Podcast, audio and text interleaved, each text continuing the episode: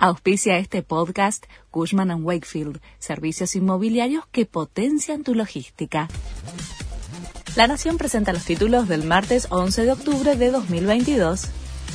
Se definieron los cambios en el gabinete.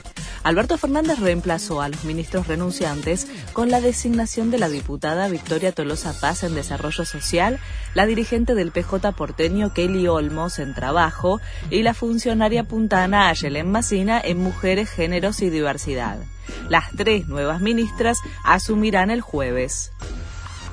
Habrá un tipo de cambio más alto para el turismo, bienes de lujo y recitales. El llamado dólar Qatar abarcará el pago con tarjetas de crédito en el exterior y la compra de bienes de lujo, pero no serán alcanzados los consumos de plataformas de streaming.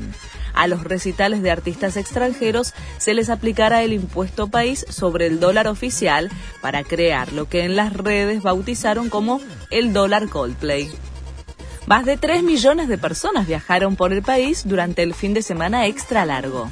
Según la Confederación Argentina de la Mediana Empresa, el movimiento turístico fue 20% menor comparado con el año pasado, pero gastaron más dinero porque los turistas hicieron viajes a distancias más largas. El destino más elegido fue la ciudad de Mar del Plata. Estados Unidos promete enviar sistemas antiaéreos a Ucrania tras los bombardeos de Rusia.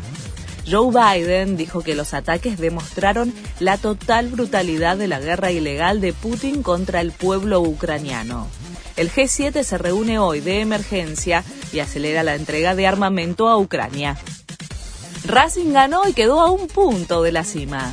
Derrotó 2 a 0 a Atlético Tucumán en Avellaneda y presiona a Boca, que es el único puntero con un partido menos. A tres fechas del cierre del torneo, los Ceneices tienen 45 unidades, 44 puntos la Academia y el Decano, River y Huracán ambos con 41 puntos y Gimnasia con 41 partido menos.